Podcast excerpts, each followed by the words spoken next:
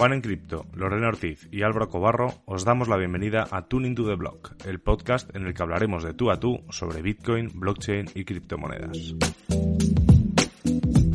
Cada lunes discutiremos las noticias más interesantes de la semana y compartiremos nuestras opiniones sobre los temas más controvertidos. Además, semana a semana vamos a tener invitados especiales con los que podremos conversar, debatir y lo más importante, seguir aprendiendo de Bitcoin y los temas que levantan interés en la industria de las criptomonedas.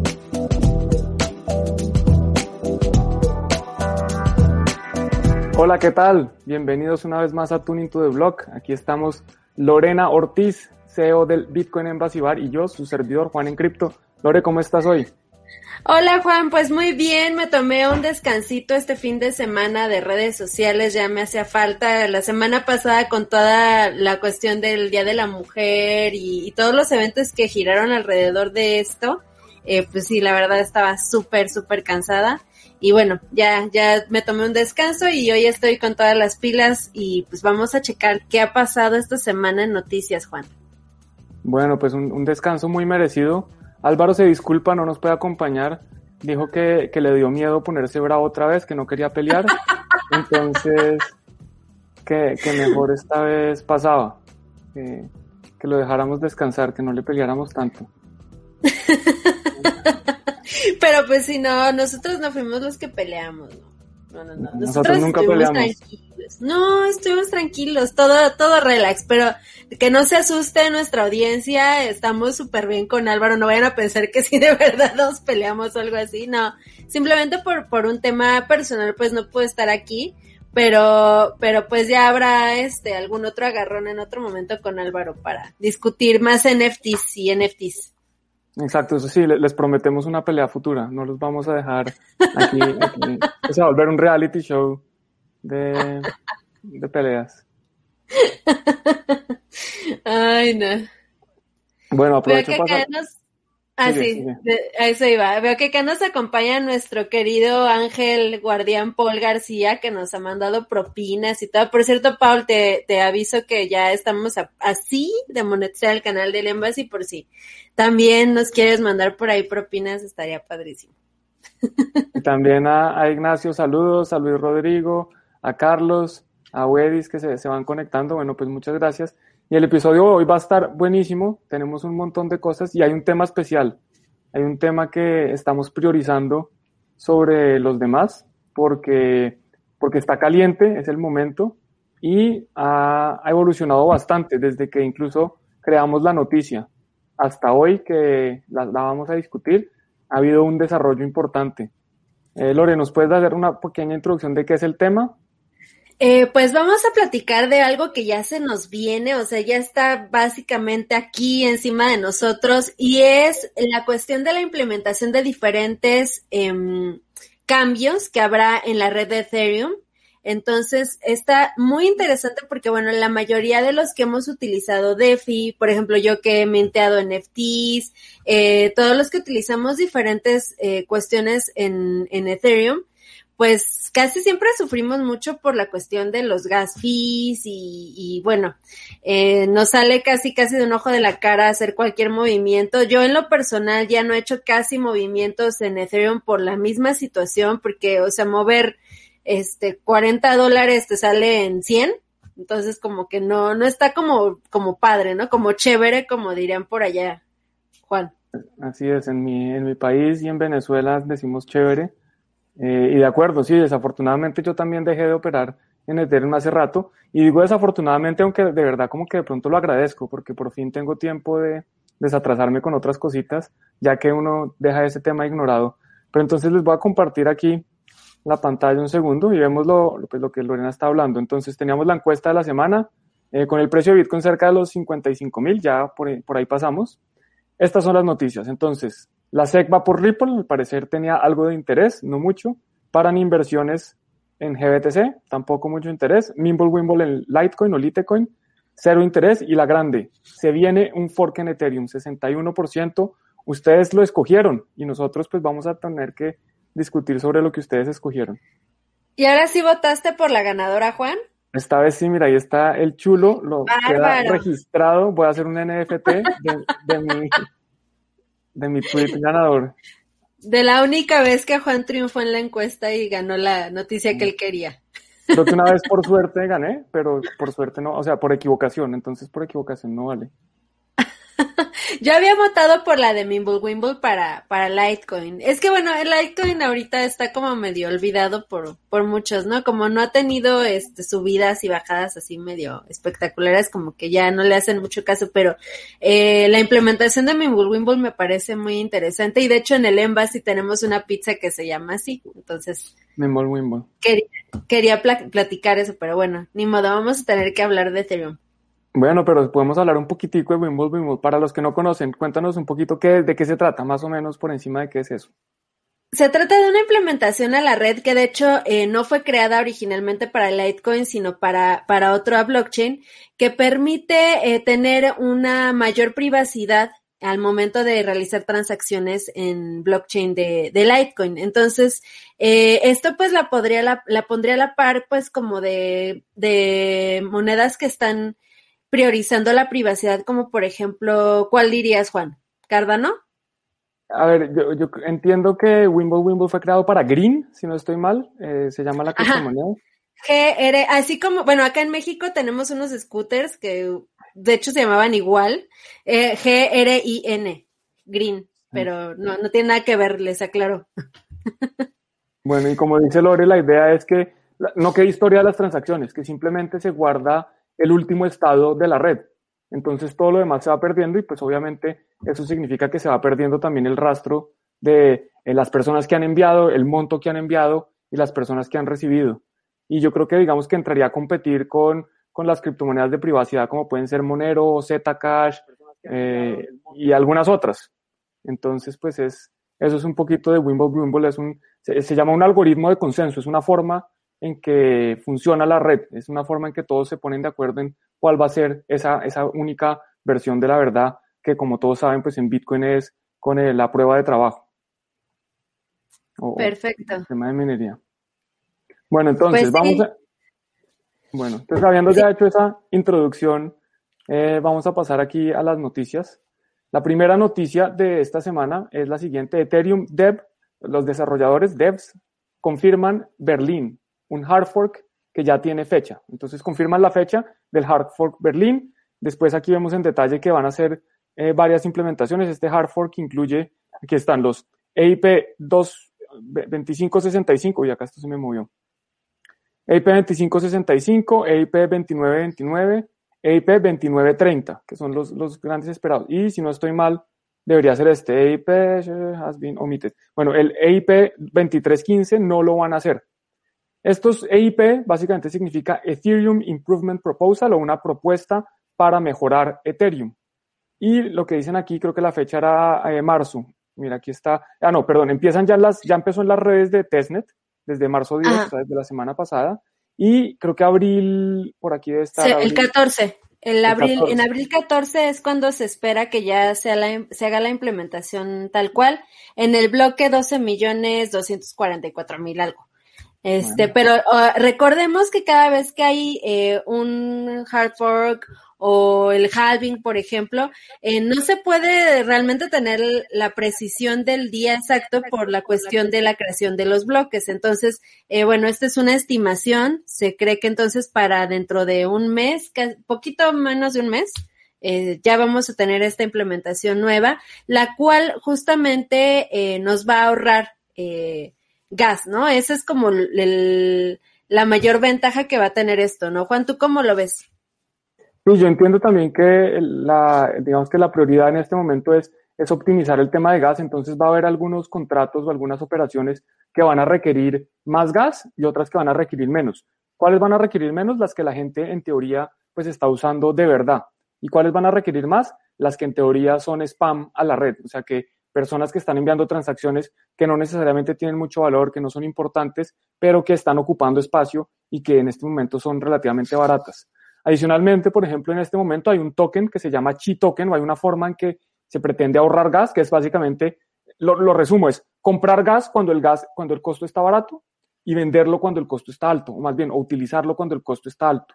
Y pues la idea es eh, tratar de que eso no ocurra porque lo que pasa con, este, con esta estrategia es que nunca lo gas está barato, porque apenas llega a estar un poquito barato, ya la gente compra gas barato, esperando poder venderlo o, poder utilizarlo a futuro. De nuevo, esto es una simplificación de la realidad, no es que funcione así exactamente, pero, pero sirve creo que para entender. Entonces yo creo que son, son esos planes que, que son necesarios, son esas eh, actualizaciones que en algunos casos se llaman forks, entonces la gente se asusta, piensa que va a haber una, literal, una bifurcación, que va a haber, va a empezar a haber dos cadenas, porque esos son los forks eh, más conocidos, pero pues es un fork. Entonces. Pues, o sea, teóricamente sí podría darse. O sea, sí podría pasar lo que pasó con Ethereum Classic, ¿no? O sea, podría realmente sí bifurcarse la red. Lo que sí es cierto es que, o sea, si la mayoría optamos eh, por una implementación, pues esa va a ser la, la, cadena hegemónica y la otra simplemente pues va a quedar como, como Ethereum Classic, ¿no? O sea, va a ir perdiendo poco a poco eh, adeptos y, y, valor, igual que como por ejemplo sucedió con Bitcoin Cash. Sí, ¿cómo sería esa situación en donde, donde efectivamente se crean dos cadenas? Bueno, pues pasa es que unos nodos deciden no actualizar el código y entonces por lo tanto se quedan con la cadena original, por decirlo así, y los nodos que sí deciden actualizar el código con las nuevas Ethereum Improvement Proposals, con los nuevos EIPs, pues empiezan a trabajar en otra cadena distinta. Y ya vamos a ver más adelante que no solo por esta situación, no solo en este momento podría pasar, sino que hay otras situaciones que hacen que también pueda pasar. ¿Tú crees que es posible que veamos otro fork de Ethereum, porque Ethereum ya tuvo un fork importante.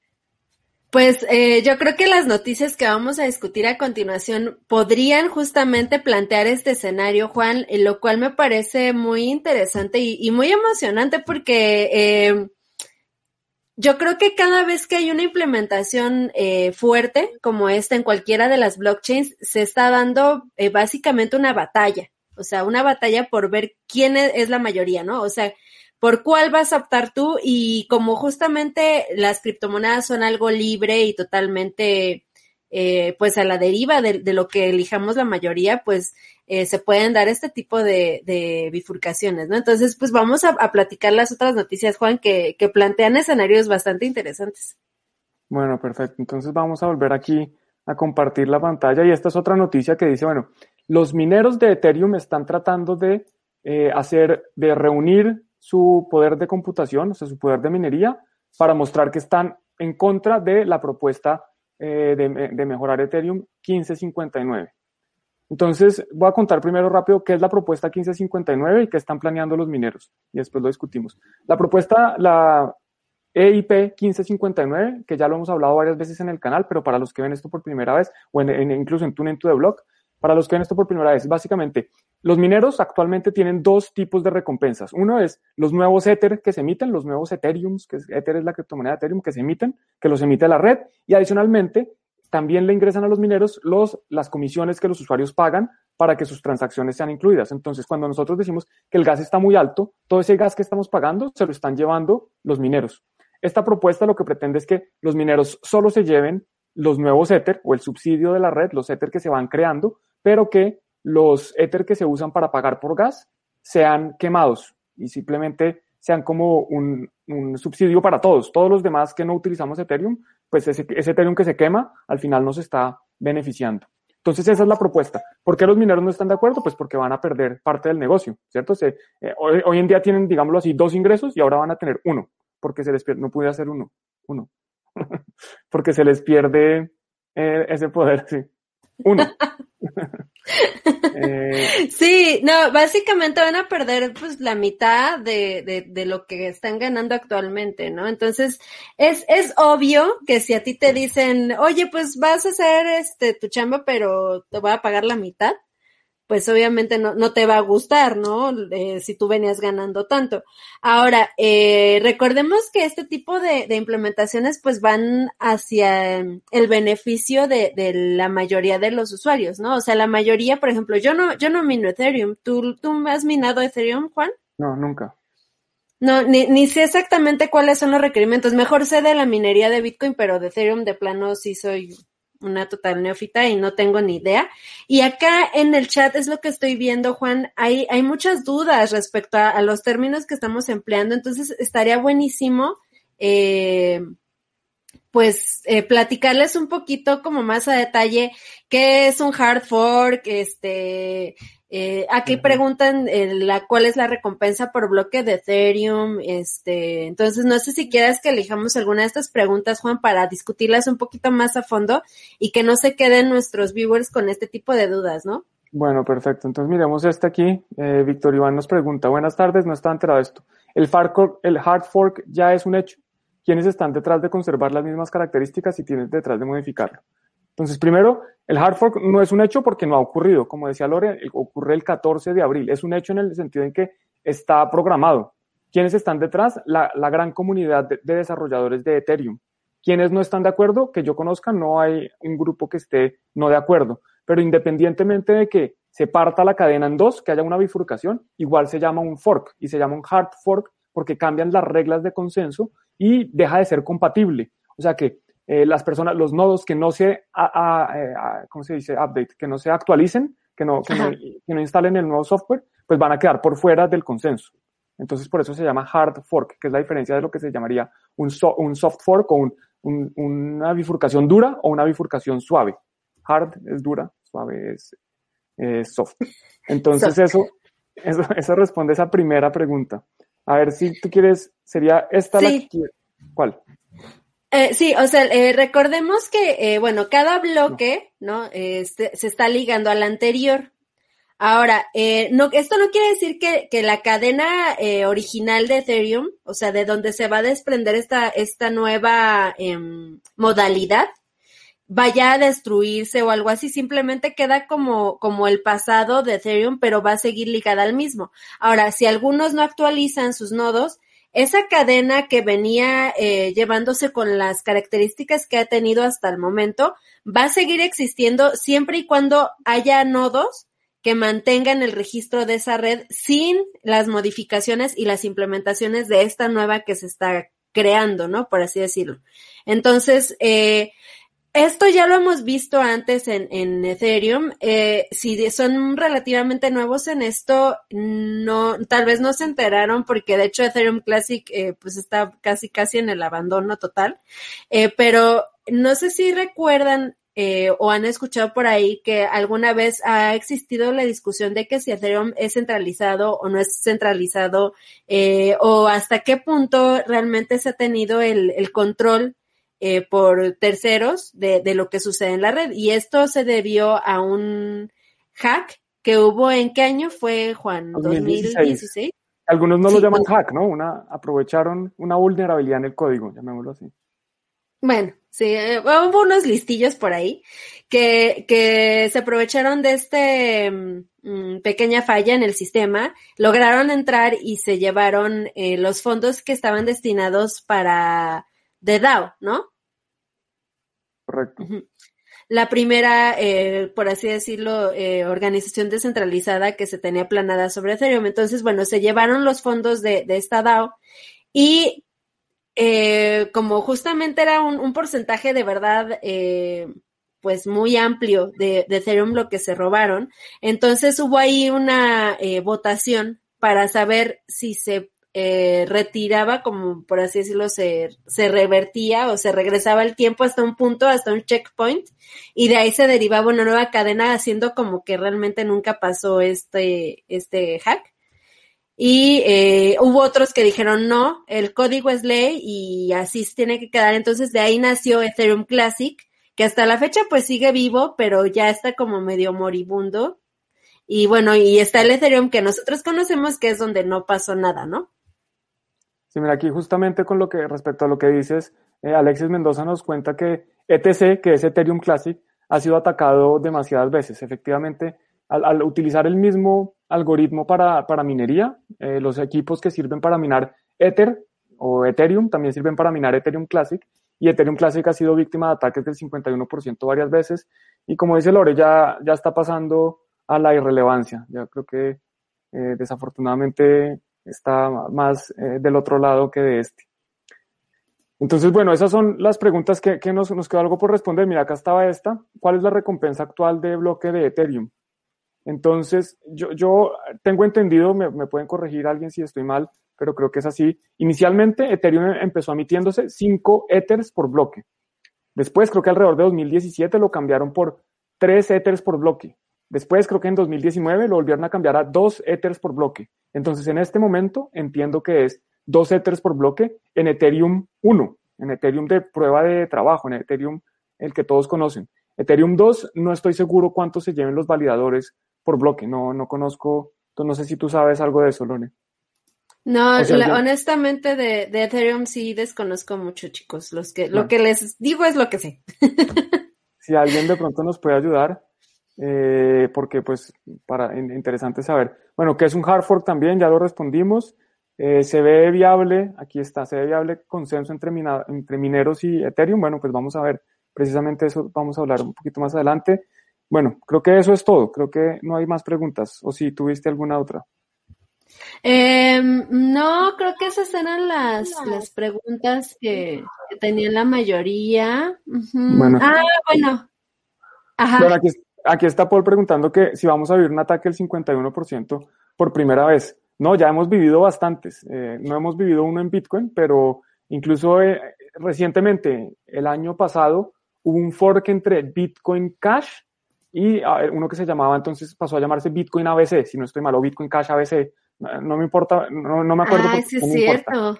Y eh, la cadena de Bitcoin ABC no la dejaron prosperar, eh, la atacaron y, con un ataque del 51% y creo que minaban bloques desocupados o algo así, no me acuerdo cuál era el ataque, pero ya pues ese era un ataque precisamente del 51%, entonces no es el primero, no va a ser el primero y no será el último, porque las, las cadenas chiquitas pues van a seguir sufriendo de este tipo de ataques eh, varias veces. Bueno, pero entonces, sigamos, sigamos porque hay más noticias. La, la siguiente noticia que es con la que salieron los mineros es, bueno, vamos a hacer una contrapropuesta.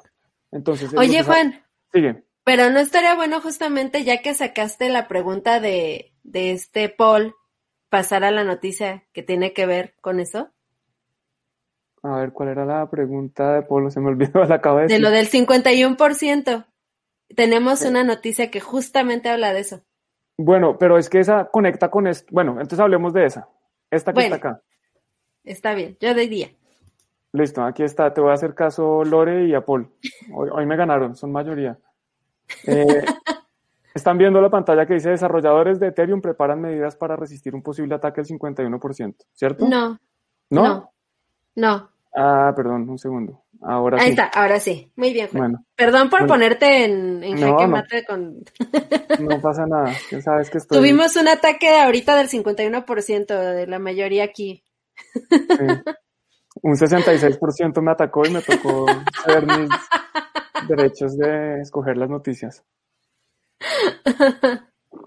A ver, ahora sí, cuéntanos, Juan. Entonces, ¿qué está pasando? Pues como los desarrolladores dicen, oiga, y si los mineros no se ponen de acuerdo con nosotros y deciden que van a atacar la red, pues ¿qué, vamos a hacer? Entonces Vitalik salió con un plan, es un plan para defenderse frente a un posible ataque del 51%. Y lo que, lo que entiendo que quiere hacer, mira acá está, se llama una, el, documento se llama fusión rápida mediante cambios de elección de bifurcación. No podían poner un nombre más fácil. Fusión rápida mediante el cambio de elección de bifurcación. Yo lo hubiera puesto rápido y furioso. Sí, hubiera sido mejor. Aunque odio las películas, me chocan, pero, pero igual le hubiera puesto eso. Pero, pero sería qué versión, porque esa, esa película tiene más que Rocky. Creo que hay como Rocky 8 y Rápido y Furioso 16. Ay, sí, no sé. Creo que yo la última que vi fue la 4. Pero ya de ahí ya dije, no, ya, ya fue demasiado, ya. Te quedaste desactualizada. Yo creo que hay más Rápido y Furiosos que Star Wars y, y Batman juntos. Ay, bueno, y a ver de qué se trata esta, esta fusión rápida y furiosa, Juan. Bueno, entonces voy a volver aquí a la, pantalla y les muestro porque lo que yo entiendo es que ellos quieren eh, dar la posibilidad, bueno, acá está, expone cómo pueden llegar a fusionarse de forma rápida Ethereum y Ethereum 2.0 para dar prioridad al protocolo de prueba de participación. Entonces, básicamente, lo que dice aquí Vitalik es que dice, si nos atacan eh, los mineros, el Ethereum 1.0, que es donde hoy en día funciona todo, donde está DeFi, donde están los NFTs, donde está todo, pues ellos se unen a Ethereum 2.0 y listo, y ya, y queda solo un Ethereum y el Ethereum atacado o el, nuevo fork de, Ethereum. al final, pues hay mucha incertidumbre, todavía no se sabe.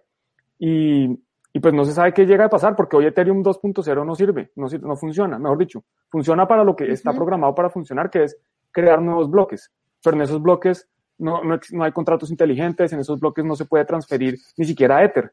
Entonces yo no estoy muy seguro cómo vayan a hacer el plan. Obviamente Vitalik tiene eso en su cabeza, eh, pero pues no, yo no. Entonces, interesante ver qué va a pasar.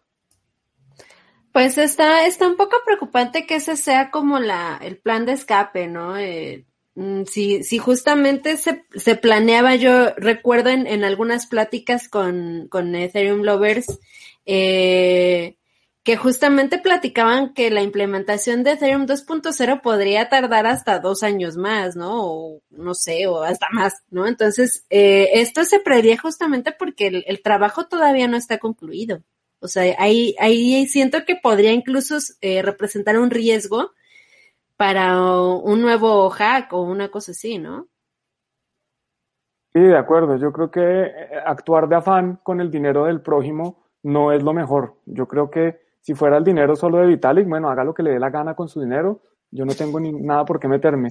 Pero cuando van a hablar con, a mover con el dinero de, los demás, pues no sé, no, me parecería que de pronto actuar rápido puede ser eh, perjudicial y sabemos que, que ese lema de moverse rápido y romper las cosas funciona muy bien en startups, pero cuando estamos hablando de protocolos que guardan el dinero, no sé, a mí me da miedo y yo por eso es que prefiero tener mi valor eh, en donde lo siento más seguro, que no es Ethereum. Entonces, pues por eso es que mm, yo lo miro, lo miro con, con, con, ansiedad, pues no con ansiedad, sino con ganas, con ver qué pasa. Yo, yo personalmente creo que es bueno que haya varios experimentos, porque al final si Ethereum se quiebra y no se ve para nada, pues no importa, pues que sea, deja lecciones importantes que seguramente otros protocolos van a utilizar y eh, puede ser Bitcoin o puede ser RSK o puede ser cualquier otra cosa nueva, eh, van a tomar esas lecciones y van a hacer algo mejor. Entonces, por mi parte, pues bienvenidos todos los experimentos que haya mientras no pues, a la gente.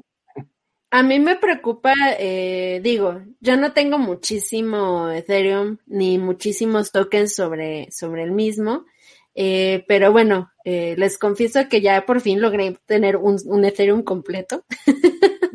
Solo uno tengo.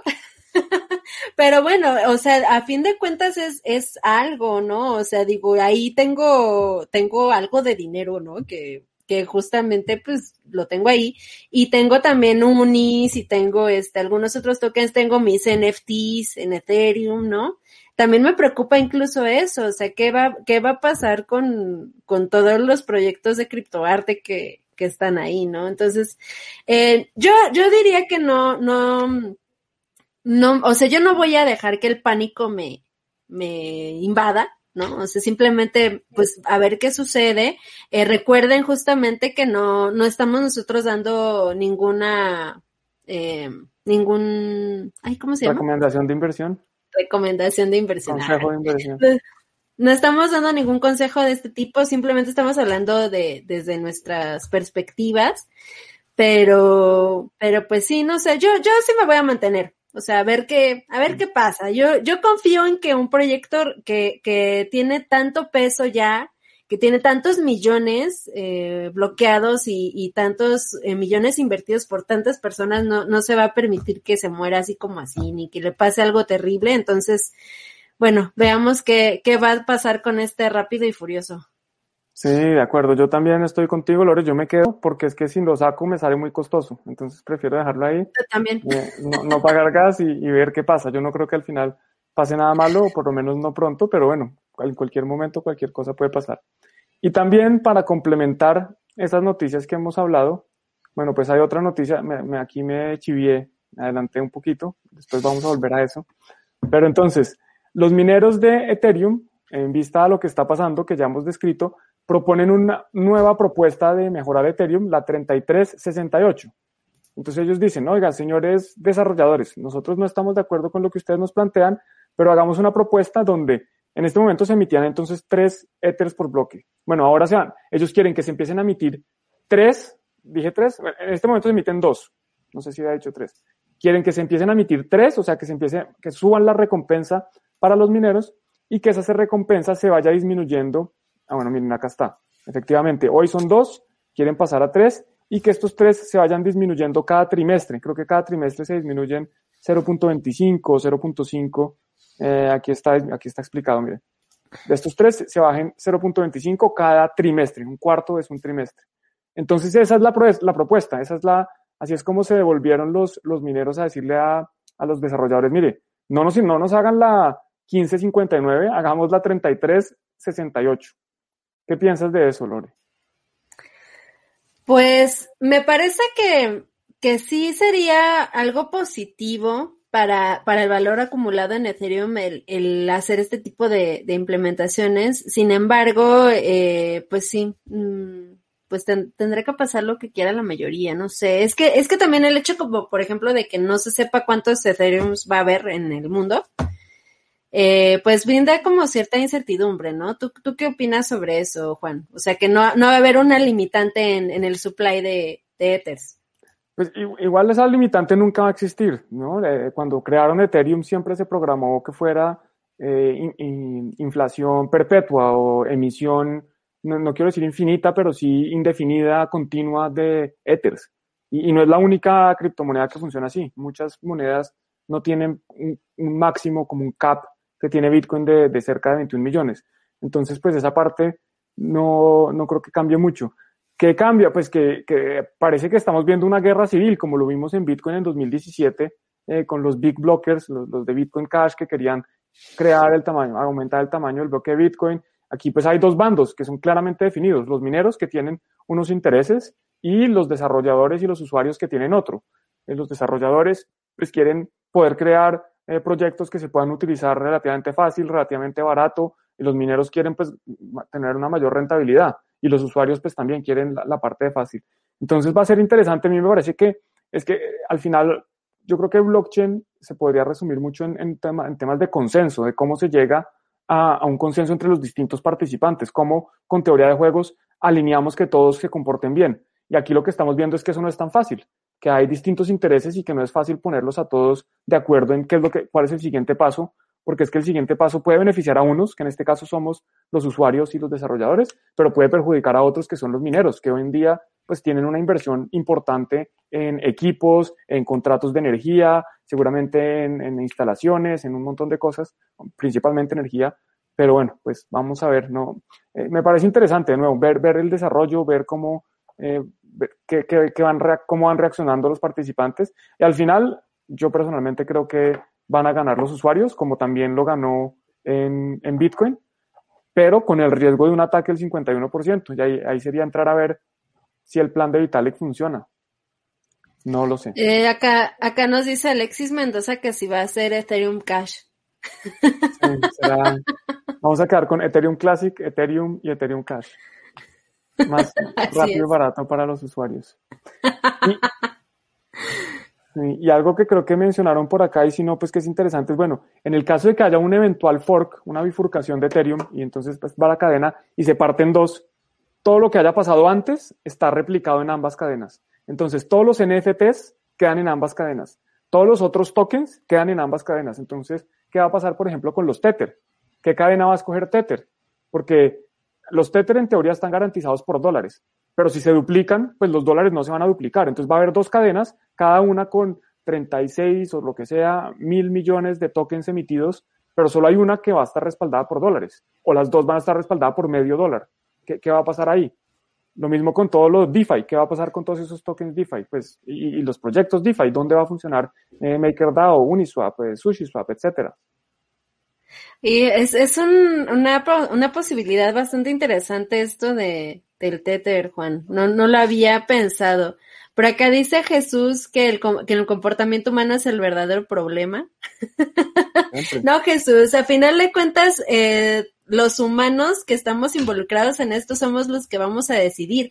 Y, y e, esto es lo maravilloso del asunto, Juan. O sea, suponiendo que tú apoyas a, la nueva implementación y yo no, o sea, la libertad que nos brinda eh, los, los procesos por los cuales se, se, llevan a cabo las blockchains nos dan la, la, libertad de decidir y decidir también con, la, con el peso de nuestras propias eh, decisiones, ¿no? O sea, si alguno de los dos tenía razón o alguno de los dos vota por lo que la mayoría, a final de cuentas, eh, pues habrá tomado la decisión por cuenta propia. Entonces, es, es algo muy, muy interesante a nivel eh, social y psicológico lo, lo que sucede aquí también. Sí, es que, pues, en medio de todo esto está hecho por humanos y para humanos. Si, si no existieran los humanos, pues no habría necesidad, no habría problemas de esas discusiones de qué pensar y qué no. Y también aquí interesante que hay personas que empiezan a tener opiniones. Aquí, por ejemplo, nos cuesta Oscar, que él, dice que está a favor de, de, la propuesta 1559. ¿Por qué? Pues porque Oscar debe ser usuario. Él, él, quiere comisiones más baratas y no le importa lo que hagan los mineros. Yo sé que hay mineros que dicen, no, pues yo no, yo no quiero eso, y es normal. Entonces me parece bien que, que haya distintas opiniones y, y pues que los humanos al final tengamos que buscar mecanismos de coordinación para ver qué pasa cómo nos, nos organizamos. Es que, bueno, acá, acá menciona algo José de, de que, que se consiguiera un consenso para evitar un fork. A final de cuentas, si un nodo, si un nodo no se actualiza, o sea, ese fork existiría. De que sobreviva con, con otros nodos, bueno, ya es otra cosa, pero, o sea, el, si uno solo no se actualiza, esa cadena que, que se quedó sin esa nueva implementación, ahí, ahí, ya existe, o sea, y todo el tiempo está viendo pequeños forks, lo que pasó apenas con el supuesto doble gasto en Bitcoin, ¿no? ¿Te acuerdas que lo platicábamos, ¿no? De, de la cadena más larga.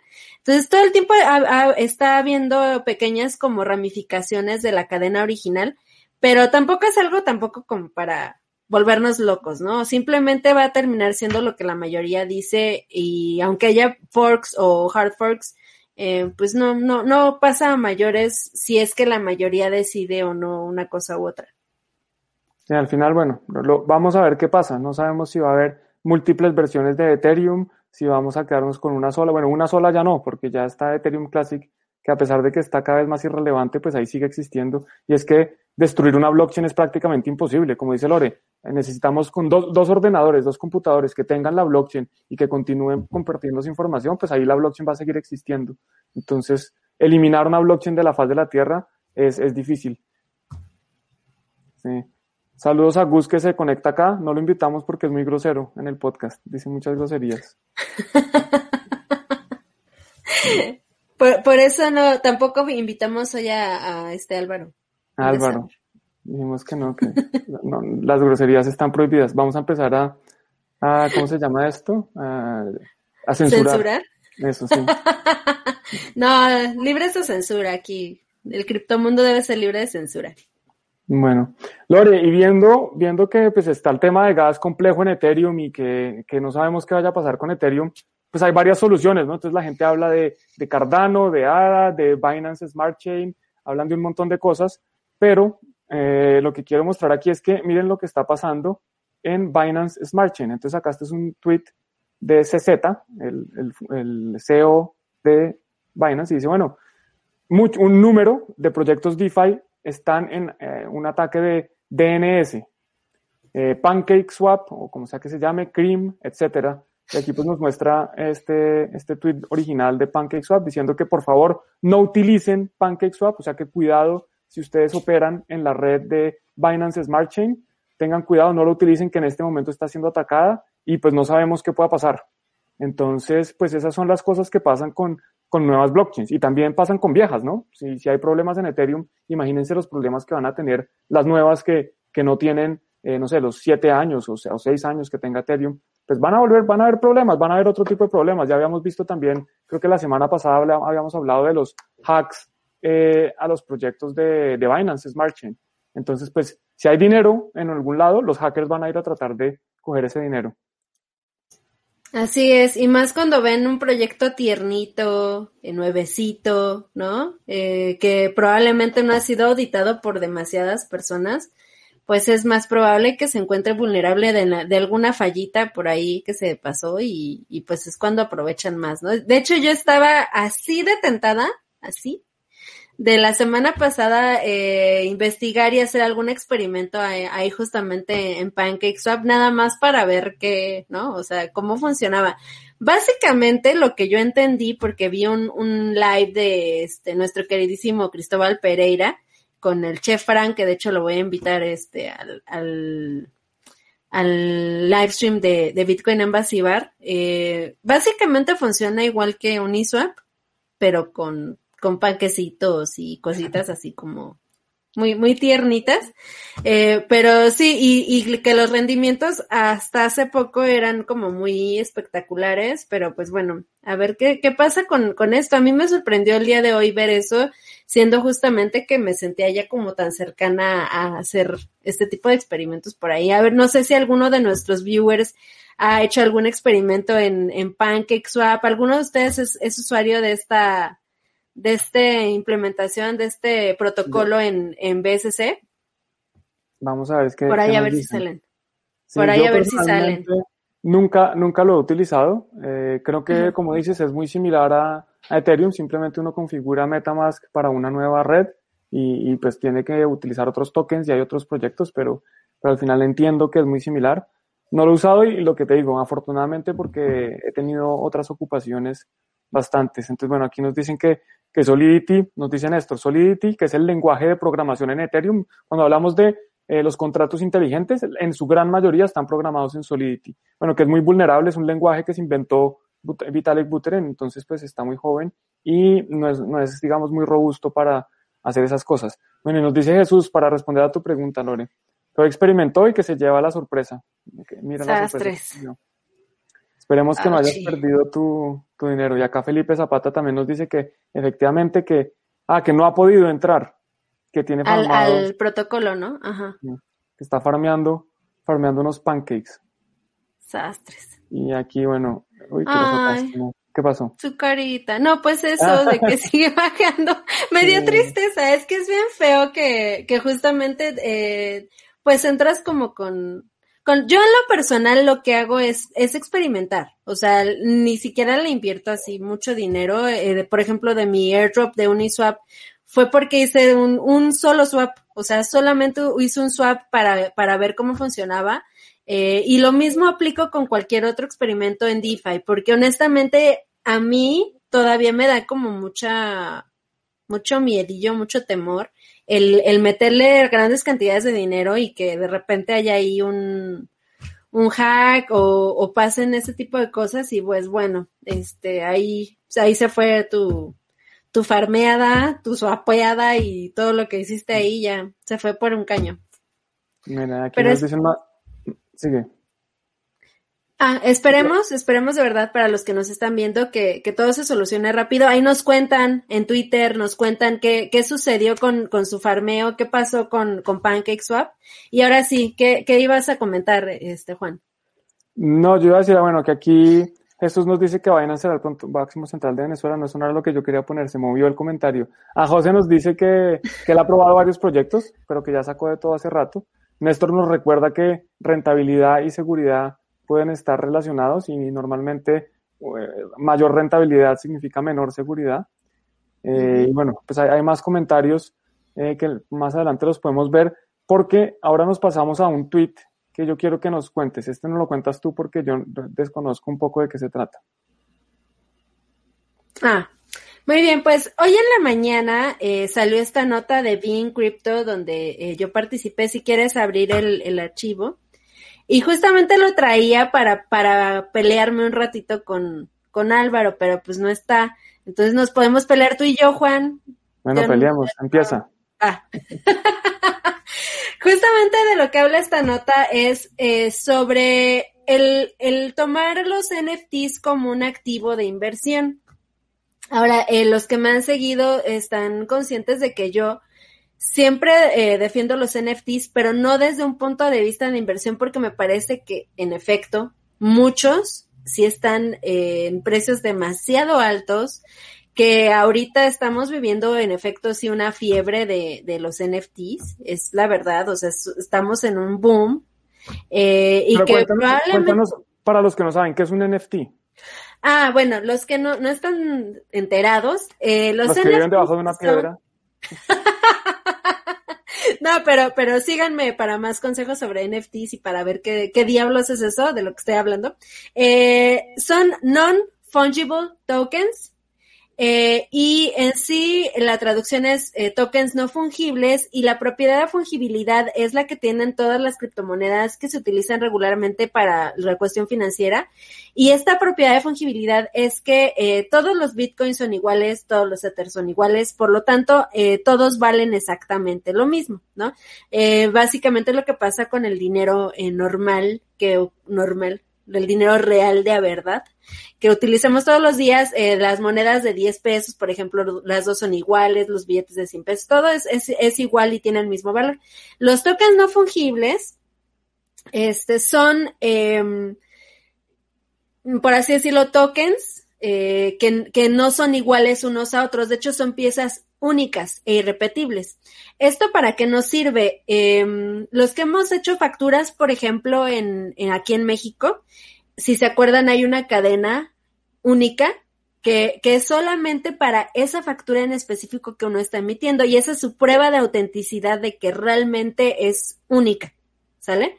Y que es real y que yo, Lorena Ortiz, la emití. Ah, bueno, hagan de cuenta algo muy parecido sucede con, con los NFTs. Yo eh, tengo un archivo digital, tengo un dibujo que yo hice y agarro y lo meto en una plataforma que para mí es la más sencilla que se llama Rarible. Y entonces lo, subo ahí y por medio de un contrato inteligente de Ethereum lo firmo, ¿no? Firmo eh, de manera digital este archivo y entonces tengo manera de probar el momento y la autoría de ese NFT, ¿no? Entonces, eh, eso es básicamente un NFT. No sé si me, me escuché muy rebuscado, si, si quedó claro mi explicación. Yo creo que está bien. En resumen, un NFT es un token que es distinto a todos los demás tokens. Entonces, los más famosos en 2017 eran los CryptoKitties, que eran unos gaticos digitales y cada gato era distinto a, todos los demás gatos. Entonces, cada token representa un gato específico y los demás tokens representan otros gatos distintos. Entonces, lo que habla Flore es que ella crea una obra de arte la tokeniza o, la representa en un token y ese token es el único token que representa esa obra de arte. Los demás tokens pueden representar otras cosas o puede ser eh, el token 1 de 5 que representa esa obra de arte, después está el 2 de 5, el 3 de 5, pero cada uno pues es distinto. Eso es Así es. Entonces, bueno, eh, de hecho acá me dice José que no lo culpe por especular con su land en The Sandbox Game. No, no, no, o sea, eh, y, y eso es lo que voy, y de hecho, eh, estén al pendientes porque acabo de, de mandar a la editorial, más bien al editor de Being Crypto, un artículo de opinión justamente hablando sobre, sobre que si a final de cuentas tú, eh, sea que lo estás comprando porque crees que va a subir su valor, o simplemente te parece algo bonito como la mayoría de los tokens que yo tengo, los NFTs que yo tengo los compré simplemente porque me gustaron. Este, pues, o sea, es, válido, ¿no? O sea, y no tendría por qué haber tampoco eh, toda una polémica alrededor de en lo que gastas o no tu lana, o sea, es tuya, ¿no? O sea, básicamente es la libertad que nos brindan también este ecosistema. Entonces, pues si tú estás considerando que puede ser eh, un activo de inversión muy viable para tu futuro, pues chido, ¿no? O sea, es, está muy padre y aparte estás apoyando artistas al hacerlo, artistas digitales, aunque sea, por ejemplo, una land, ¿no? Entonces, está, está muy padre esto. Sin embargo, hay que actuar con cautela. O sea, recordemos que cuando ha habido burbujas de este tipo en, en los que hay innovaciones tecnológicas eh, pues que parecen como algo muy nuevo y, y ay, ahora todos vamos a hacer nuestra ICO, ¿no? Y ahora todos vamos a hacer nuestro NFT, ¿no? Entonces, eh, aguas, porque muchas veces, eh, pues no, no termina siendo algo muy positivo para el ecosistema cuando la burbuja, este, pues se revienta, ¿no?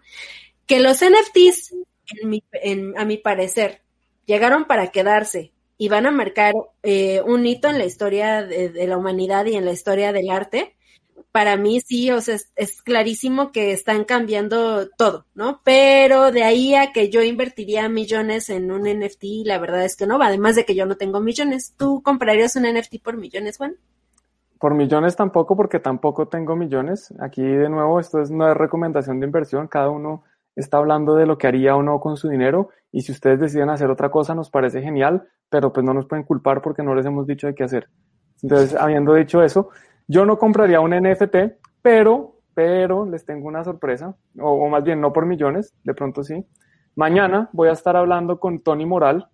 Eh, este es un video que lo pueden encontrar fácil, que es un NFT en Watafan RSK, sorpresa NFT gratis. ¿Qué será la sorpresa? Vamos a ver, pero les cuento que es de NFTs. Lore no sabía, esta es sorpresa para todos. No, yo no sabía, pero yo quiero, yo quiero mi NFT gratis. Bueno, pues ya sabes, mañana 7 pm hora de España, 19 horas, ahí está. ¿Sí son las 19? ¿Qué dice ahí abajo? Sí, bueno, dice que es mañana, creo que no dice la hora.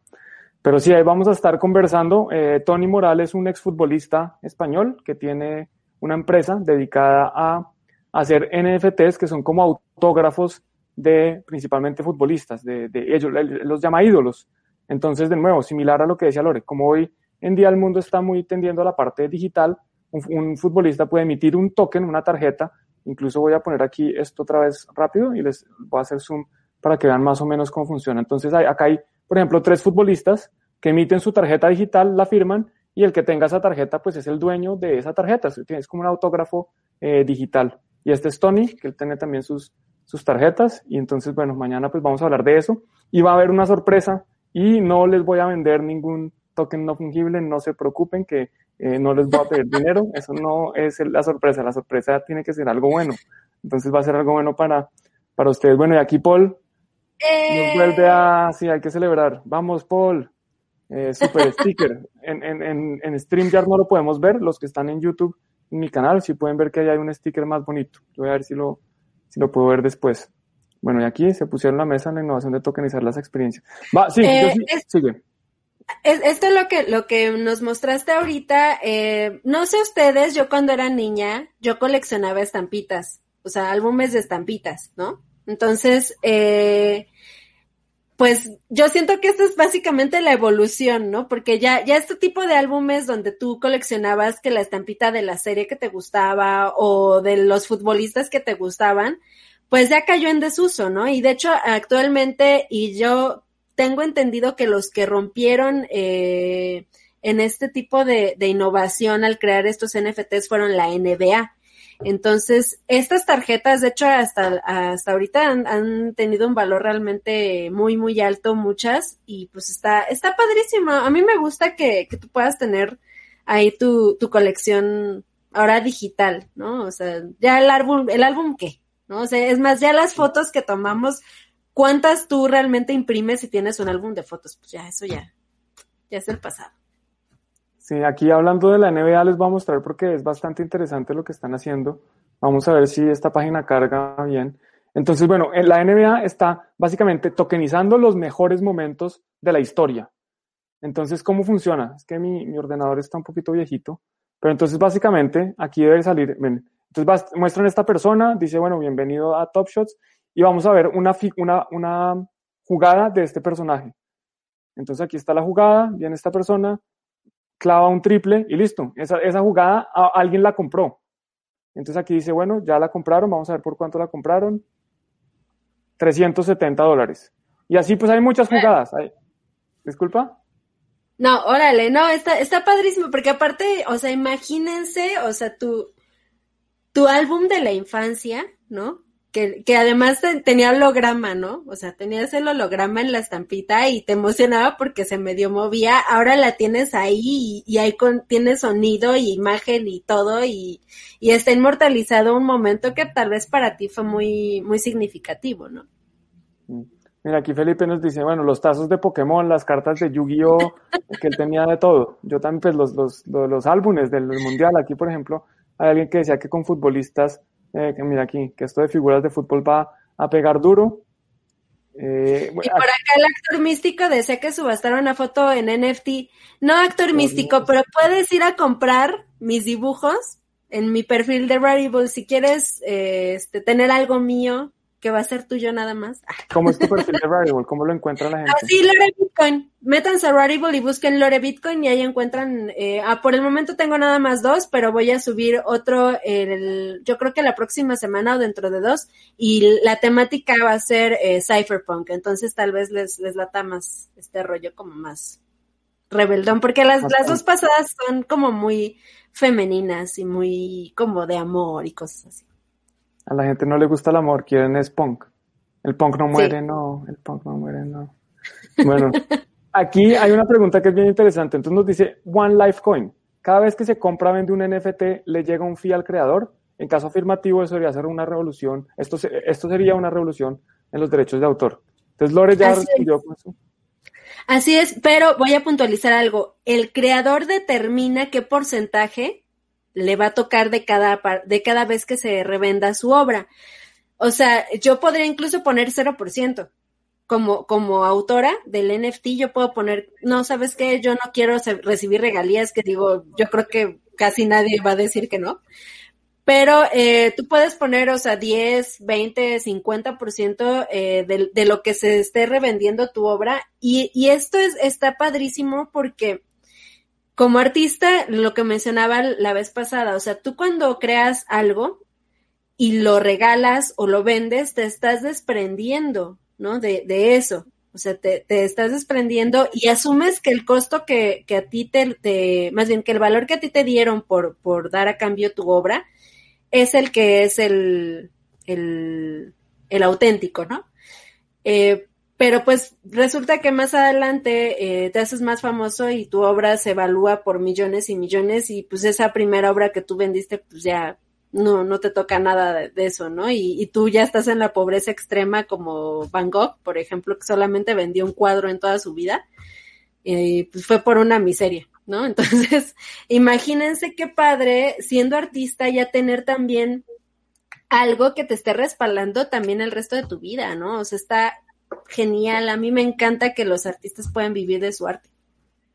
Sí, y aquí algo simplemente como aclaración, eh, eh, los NFT no es que tengan unas reglas eh, fijas para todos. Yo puedo crear un, NFT que no hay regalías para el creador.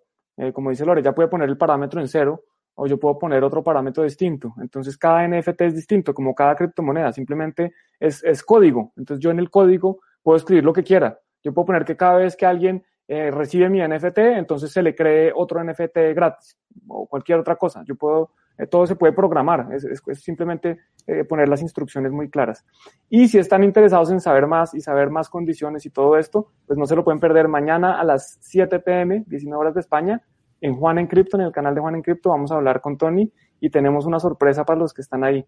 Así que, bueno, pues bienvenidos. Eh, por ejemplo, Acaro nos pregunta, ¿qué pasa si hay varias estampillas iguales en diferentes blockchains? Pues lo mismo que, que pasa cuando habíamos hablado de la bifurcación de Ethereum. Si, yo, si Ethereum hace un fork hoy, o crea una bifurcación, pues ese token existe en las dos blockchains. Y eso, ese token representa una misma imagen. ¿Cuál es el de verdad? pues hay, hay, que ver qué decide el creador o qué decide el poseedor del token, o hay que ver, no, es, no es trivial. Lo que uno tiene en realidad es un token, la obra de arte, pues el, el, dibujo digital está en Internet, lo puede cualquier persona bajar, imprimir, copiar, modificar, eh, y lo que uno tiene es simplemente una representación que indica que uno es propietario de eso, pero, pero más allá no, no creo que haya ninguna implicación legal de derechos de autor, de que uno tenga el certificado de nada, simplemente es un token que representa eso no, de hecho, apenas hace, hace unas semanas yo regalé un NFT, pero en Avalanche. Eh, y creé, exacto, y creé otro, otro NFT en Ethereum. O sea, la misma obra está en ambas blockchains. Ahora, eh, aquí, aquí, ¿qué implica esto? Eh, incluso el, el hecho de que esté en una blockchain o en otra, también tiene que ver con el valor de la obra, ¿ok? Eh, no es lo mismo que esté en Ethereum porque incluso tú tienes formas de visualizar más fácil un, un NFT en Ethereum que en Avalanche, porque en Avalanche no tienen una marketplace como aquí, ¿no? Entonces, déjame, te voy a pasar, de hecho, porque estaban preguntando este, sobre la página que, que mencioné. Eh, y, pues bueno, a final de cuentas, eh, son dos obras diferentes porque están en dos blockchains diferentes, aunque sean del mismo archivo digital y su valor eh, varía y cambia dependiendo de, de, la blockchain en la que esté, ¿no? Bueno, aquí Lore me envió su perfil de, de Rarible. ¿Cómo lo llamas tú? ¿Rarible? Rarible, ajá, Rarible. Ok, bueno, aquí lo voy a poner. Bueno, podemos decirle Rarible, si quieres. No, no tengo problema. Como estoy en España, aquí todos le ponemos nombre nuevo, español. Entonces, Rarible. Y ahí está, pueden buscar rarible.com. Y vamos a ver si esto lo puedo agrandar. No, no puedo. Y ahí está Lore Bitcoin y la encuentran fácil y aquí están sus, sus dos obras. 0.3 Ether, bueno, Lore, ya 0.3 Ether cada uno. sí, cuando yo los puse realmente no estaba tan alto, eran como, ay, no sé, eran menos de 500 dólares. Estaba, estaba muy, mucho más barato. Ahorita he estado pensando, no sé, si bajarles, no, no sé. Porque ahorita pues sí, igual y luego se vende, no sé. Aquí este, ¿cómo se llamaba quien decía que quería un token de una foto? Ah, actor místico. Si quieres, puedes ahí comprar mi, mi token. Por la módica suma de 0.3 Ether. Vara, vara. No, no, no sabe cuánto hagan en el futuro, cuando Lore sea famosa y su primer NFT. Así es. Bueno, Lori, vamos con los memes. Ya acabamos de cumplir la hora de video, entonces cuéntanos tú de los memes. ¿Qué nos vas a contar de este meme de hoy? Eh, pues este meme es respecto a la bajada estrepitosa que tuvimos, pues, hoy. El, el, en la madrugada. estamos viviendo. sí, esta bajadita, íbamos en subida así en la montaña rusa y yo sí fue así de, ¡ah! ¿No? y todos gritando y todos con pánico. Y sobre todo esto se dio, eh, por lo que yo tuve entendido, por un movimiento de, de como un billón de dólares en, en el exchange Gemini de los hermanos Winklevoss. Y pues la gente se paniqueó. Fue así de no, está entrando millones en tal este exchange, van a vender, se va a desplomar el precio, corran, ¿no? Entonces todo el mundo empezó como a vender eh, pues bueno, eh, nos está tocando otro mini bear market. ¿Qué vamos a hacer, Juan? No vamos a sobrevivir a esto. Sí, sobreviviremos. Hay que holdear con fuerza eh, y mirar para adelante, pensar a cinco años, no, no al día de mañana. El mañana no existe. Entonces, sí, sí. manos fuertes. Muestren su fortaleza. hay que mostrar las manos fuertes y comer ramen. Empezar a comer ramen, que es barato, y con eso no nos toca vender nuestros satoshis. sí, ya mañana disfrutaremos un caviar, ¿no? Pero hoy, hoy tocó Maruchan, ni modo. Hoy toca ramen Maruchan. y, el siguiente meme, bueno, nos dice el de decline, la, el, ¿cómo se llamará esto? La bajada de la civilización, la, la el, degradación. El, declive. Sí, el declive de la civilización en tiempo real. ¿Cómo empezó todo? Entonces muestran una obra de, Leonardo da Vinci. Y después, ¿cómo va ahora? Y muestran este NFT. Para los que no saben, para los que viven debajo de una roca, este NFT son 5.000 cuadraditos, 5.000 obras de arte. 5.000 obras. 5.000 obras, creadas cada una en un día, por 5.000 días. Y se vendió por la módica suma de alrededor de 66 millones de dólares. Ese dibujito que vieron ahí, 66 millones de dólares el artista se llama Beeple, B-E-E-P-L-E. E. No sé si lo conocías, Lore. Mm, lo había escuchado entre, entre mi, mi círculo de amigos criptoartistas, eh, porque ya, ya tiene ratito en, en esto, este, y, y entre criptoartistas, aunque no eran criptoartistas, se conocían entre artistas y algunos apenas están incursionando, entonces ya tenía un ratito ahí. Y esta obra, pues sí, eh, ha roto récord. Es, fue una, una obra que, que salió bastante cara para quien lo compró. Pero bueno, a lo que iba con este meme, eh, lo que se considera arte y lo que no realmente es subjetivo. Eh, para mí, también tiene mucho valor que una persona durante cinco mil días haya hecho un dibujo. O sea, tiene, tiene que haber disciplina, tiene que haber talento, porque incluso yo ya le hice suma algunas de las obras que se encuentran ahí. Algunas están muy X, pero otras sí están buenísimas. E, e incluso tú puedes ver el avance del artista. O sea, las primeras no tienen el detalle que las últimas que, que están dentro de esta imagen. Entonces, eh, para mí sí es muy valioso que una persona haya dedicado cinco mil días de su vida, porque aparte no es, no es fácil, de verdad que no. O sea, tú ves un dibujo digital y dices, ay, pues ahí Lore seguro su NFT se lo echó en diez minutos. No, queridos, no. O sea, tiene que haber una concepción de lo que vas a hacer y ese ensayo y error y, y cómo lo vas a terminar este, eh, la obra, si le vas a poner animación o no. O sea, es, es todo un proceso creativo realmente uh, un poco eh, tardado.